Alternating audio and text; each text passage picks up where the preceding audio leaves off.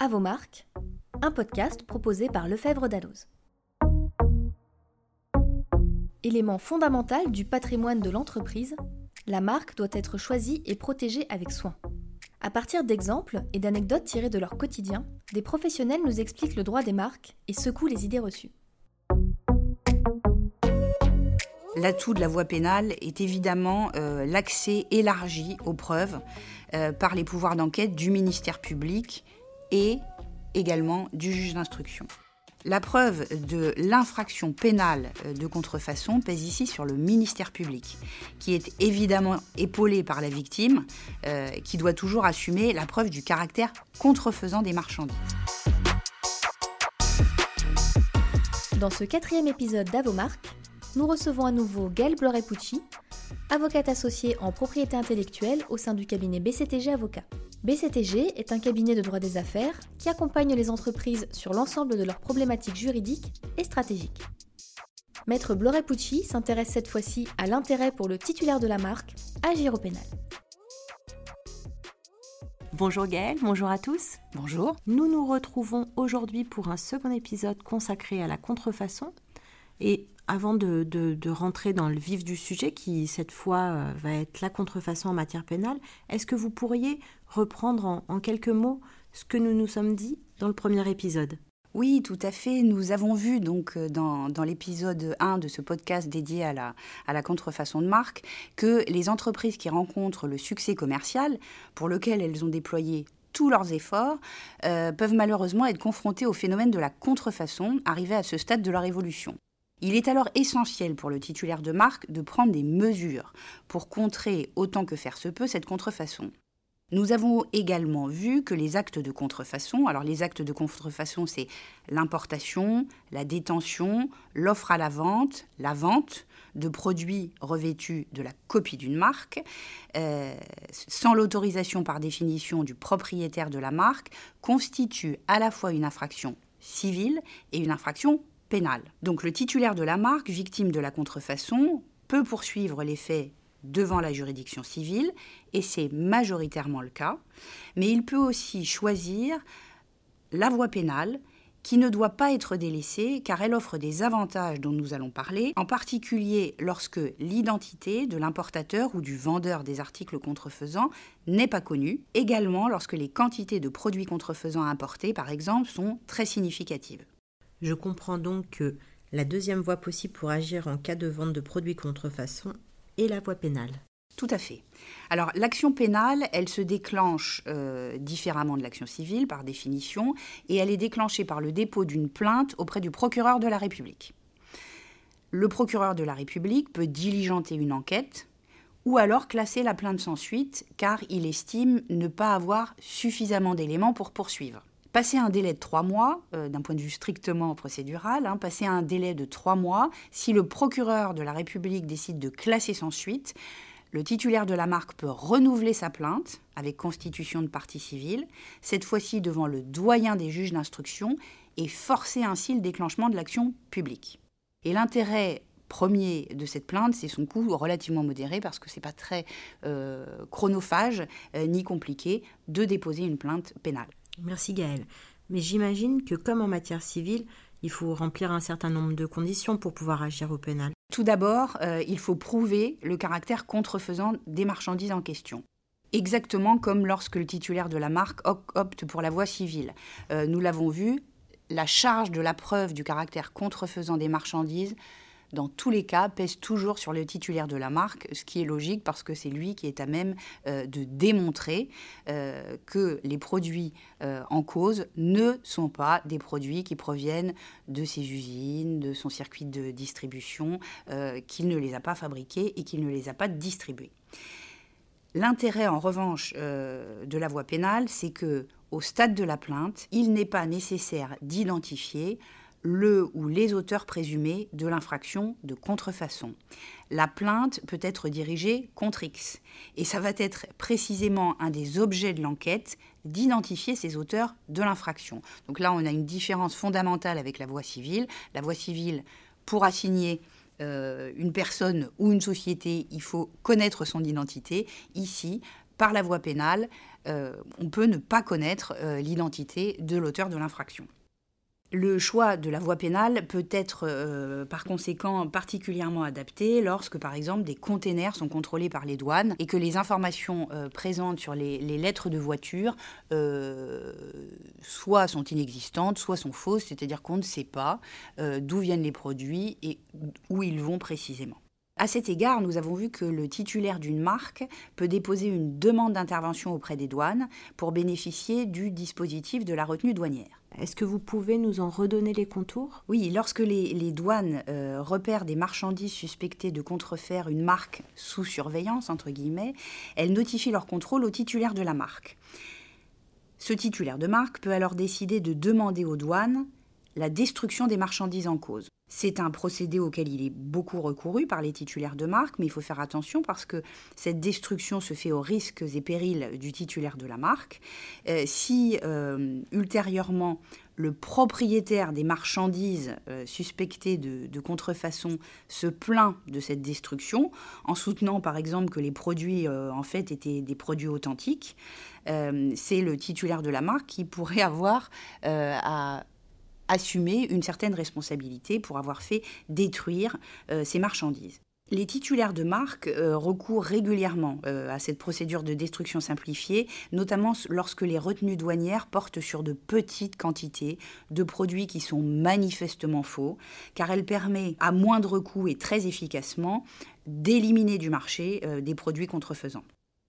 En revanche, euh, lorsque, également requis par les douanes, euh, le titulaire de la marque confirme euh, la contrefaçon, il peut surtout demander aux douanes de lui communiquer des informations sur les quantités de marchandises en cause, leur origine, l'expéditeur, le destinataire, si évidemment ces, ces, informations sont accessibles aux douanes, et les douanes lèvent alors le secret douanier pour partager ces informations précises avec la victime de la contrefaçon. Les douanes euh, retiennent alors les marchandises pendant un délai de 10 jours pour permettre au titulaire de la marque d'intenter une action judiciaire qui peut être civile ou alors euh, par la voie pénale. Lorsque le titulaire de la marque contrefaite agit en justice, les douanes bloquent alors définitivement les marchandises présumées contrefaisantes pendant tout le temps de l'action judiciaire. Qu'est-ce qui peut pousser euh, le titulaire de la marque agir au pénal L'atout de la voie pénale est évidemment euh, l'accès élargi aux preuves euh, par les pouvoirs d'enquête du ministère public et également du juge d'instruction. La preuve de l'infraction pénale euh, de contrefaçon pèse ici sur le ministère public, qui est évidemment épaulé par la victime, qui doit toujours assumer la preuve du caractère contrefaisant des marchandises.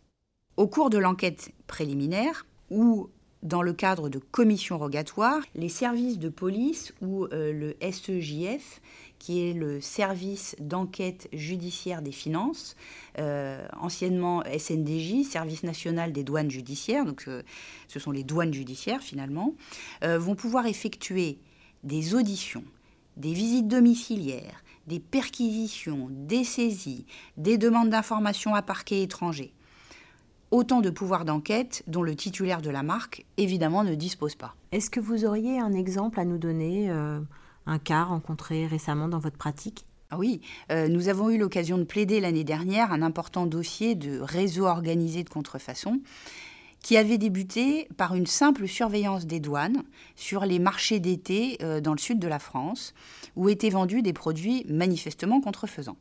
Donc les douanes ont surveillé, elles ont procédé à une filature, euh, puis ensuite au contrôle d'une camionnette utilisée par euh, l'un des vendeurs du marché. Et l'enquête a rapidement permis d'identifier la maison qui était louée par tous ces vendeurs d'articles contrefaisants sur les marchés, enfin en tout cas beaucoup, pour vivre le temps de la saison estivale. Et euh, c'était également un lieu de stockage pour les marchandises contrefaisantes qui étaient revendues ensuite sur les marchés. Grâce à cette visite domiciliaire, les membres du réseau euh, de contrefacteurs ont été identifiés, leurs téléphones portables euh, et leurs ordinateurs ont été saisis puis analysés. Et dans une seconde étape de l'enquête, une analyse euh, des comptes bancaires des différents protagonistes et des nombreuses sociétés animées par ceux-ci en France, en Belgique et en Chine a été menée. Au final, cette enquête qui avait commencé par une filature, enfin une surveillance d'un marché, a révélé un réseau de sociétés très structuré, dédié à la contrefaçon, au sein duquel certaines personnes et certaines sociétés géraient la fabrication de produits contrefaisants en Chine, d'autres ensuite euh, s'occupaient de l'introduction de ces marchandises sur le territoire européen par la Belgique. Euh, et depuis la Belgique, les marchandises contrefaisantes étaient alors acheminées par camion à plusieurs sociétés françaises qui participaient activement à ce trafic et distribuaient ensuite euh, ces contrefaçons, notamment sur les marchés d'été du sud de la France. D'accord. Donc ces pouvoirs d'enquête sont vraiment, vraiment très importants. Est-ce que c'est la même chose quand on, euh, quand on est dans le cas d'une contrefaçon sur Internet? Oui, les pouvoirs d'enquête sont également précieux euh, pour lutter contre euh, les ventes de contrefaçon sur Internet.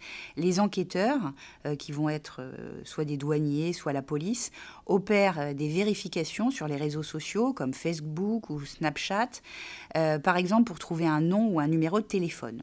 Ils envoient ensuite, ensuite une réquisition au réseau social concerné pour obtenir l'identité de la personne à l'origine du site ou des postes litigieux, et l'enquête dispose alors d'un bon point de départ pour se poursuivre avec des écoutes téléphoniques, une géolocalisation de portable euh, et toutes ces mesures euh, qui vont permettre, là encore, de remonter euh, à l'origine des actes de contrefaçon. Est-ce qu'il y a d'autres raisons pour lesquelles ces pouvoirs d'enquête sont encore plus essentiels au pénal? Je ne sais pas s'ils sont plus essentiels, mais un prérequis pour caractériser l'infraction pénale de contrefaçon, et c'est une grande différence avec l'action civile, c'est qu'au pénal, il faut démontrer le caractère intentionnel de l'infraction.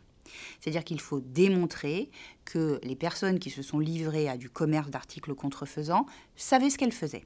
Alors cette preuve euh, du, caractère intentionnel de l'infraction, elle peut évidemment, premièrement, résulter de la reconnaissance euh, par l'auteur de l'infraction de ce qu'il savait très bien ce qu'il faisait. Et cette preuve euh, du caractère intentionnel de l'infraction peut aussi résulter de faits qui ont été établis lors de l'enquête et qui vont tenir à l'organisation euh, de l'importation des marchandises contrefaisantes, au rôle tenu par chacun euh, des membres d'un réseau de contrefaçon.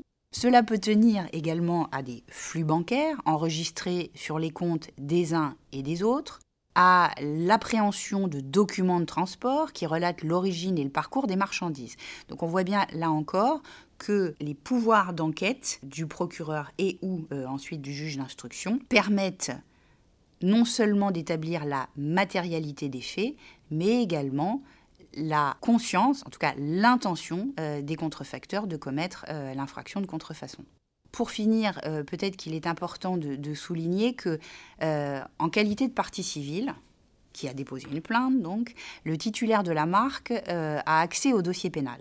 Et donc, il, voit les, les, mesures d'enquête qui sont réalisées par les services de police et de douane, et il peut lui-même demander certaines mesures d'instruction qui lui paraîtraient opportunes, et donc il peut ainsi contribuer aux investigations. Et quelles sont les sanctions en matière pénale? Alors il existe deux volets de sanctions au pénal.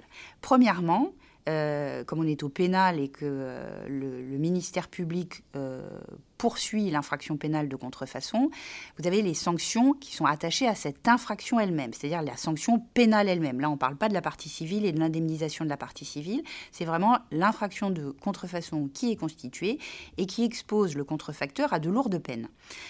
Le Code de la propriété intellectuelle euh, prévoit ainsi une peine pouvant aller jusqu'à 4 ans d'emprisonnement et 400 000 euros d'amende pour le délit de contrefaçon de marque. En cas de circonstances aggravantes, ces peines peuvent être euh, portées à 7 ans d'emprisonnement et 750 000 euros d'amende. Ces condamnations pénales ont dès lors un effet dissuasif non négligeable euh, qu'il peut être intéressant de rechercher sans compter que des peines complémentaires peuvent également être prononcées, telles que la fermeture de l'établissement à l'origine de la contrefaçon, ou encore des mesures d'affichage euh, du jugement. Et naturellement, euh, c'est un objectif majeur des titulaires de marque, les marchandises contrefaisantes sont détruites. Donc ça, c'est le premier volet de sanctions euh, pénales et qui sont attachées à l'infraction pénale. Mais ensuite, le titulaire de la marque, donc qui a porter plainte et s'est constitué partie civile, qui est victime de la contrefaçon, en tant que partie civile, il va demander l'indemnisation de son propre préjudice par l'allocation de dommages et intérêts. La juridiction pénale est censée évaluer euh, les dommages et intérêts euh, alloués au titulaire de la marque contrefaite, donc partie civile, de la même façon que le juge civil. Force est de constater que ce n'est pas toujours exactement le cas en pratique et que euh, la jurisprudence est plus fluctuante et au global que la partie civile perçoit moins de dommages et intérêts au pénal qu'au civil. C'est une grande tendance, il ne faut pas non plus en faire une règle intangible, euh, et il appartient d'ailleurs aux avocats euh, des parties civiles de davantage justifier des demandes de dommages et intérêts euh, par des éléments tangibles devant le juge pénal pour obtenir des sommes plus importantes. Cette moindre générosité du juge pénal peut certainement s'expliquer par le fait que l'indemnisation de la partie civile s'ajoute aux peines pénales euh, requises par le, ministère public, euh, étant précisé que les douanes, elles aussi, lorsqu'elles sont dans la procédure et qu'elles ont poursuivi sur le fondement des douanes, se voient allouer également une indemnisation. Merci beaucoup Gaëlle pour toutes ces informations qui, je suis sûre, vont être très utiles aux auditeurs qui hésitent aujourd'hui peut-être entre la voie pénale, la voie civile et plus spécifiquement, qu'est-ce qu'on pourrait retenir euh, sur la voie pénale dont on a parlé aujourd'hui? Eh bien que proportionnellement, euh, relativement peu d'affaires de contrefaçon sont portées au pénal alors que cette option ne devrait clairement pas être négligée. Elle est en effet particulièrement adaptée au cas de réseaux organisés de contrefaçon pour lesquels euh, les pouvoirs d'enquête du ministère public et du juge d'instruction sont clés. Sans de telles possibilités d'investigation, les titulaires de marques seraient dans l'incapacité pratique de démanteler euh, de tels réseaux aux ramifications internationales. Et même pour les affaires de moindre ampleur, la voie pénale s'avère intéressante pour ces mêmes raisons d'accès élargi aux preuves. J'ajouterai que la voie pénale est également moins coûteuse, ce qui n'est pas neutre, pour la marque victime, qui n'a pas à assumer tous les frais d'un procès civil qu'elle mène seule. On voit bien l'intérêt de la voie pénale. Mais euh, la voie civile est quand même intéressante. La voie civile demeure bien sûr intéressante, euh, puisqu'on a vu qu'elle avait deux atouts majeurs qui sont, euh, d'une part, des dommages et intérêts conséquents alloués aux titulaires de la marque euh, victime de la contrefaçon au civil. Et ensuite, euh, parce que le titulaire de la marque euh, n'a pas approuvé au civil le caractère intentionnel des actes de contrefaçon commis par le défendeur à l'action. À vos marques vous donne rendez-vous très bientôt pour un nouvel épisode. Et d'ici là, vous pouvez compter sur le mémento droit commercial Lefebvre d'Alloz pour vous accompagner au quotidien sur vos problématiques en droit des marques. Au son et au montage, Angeline Doudou.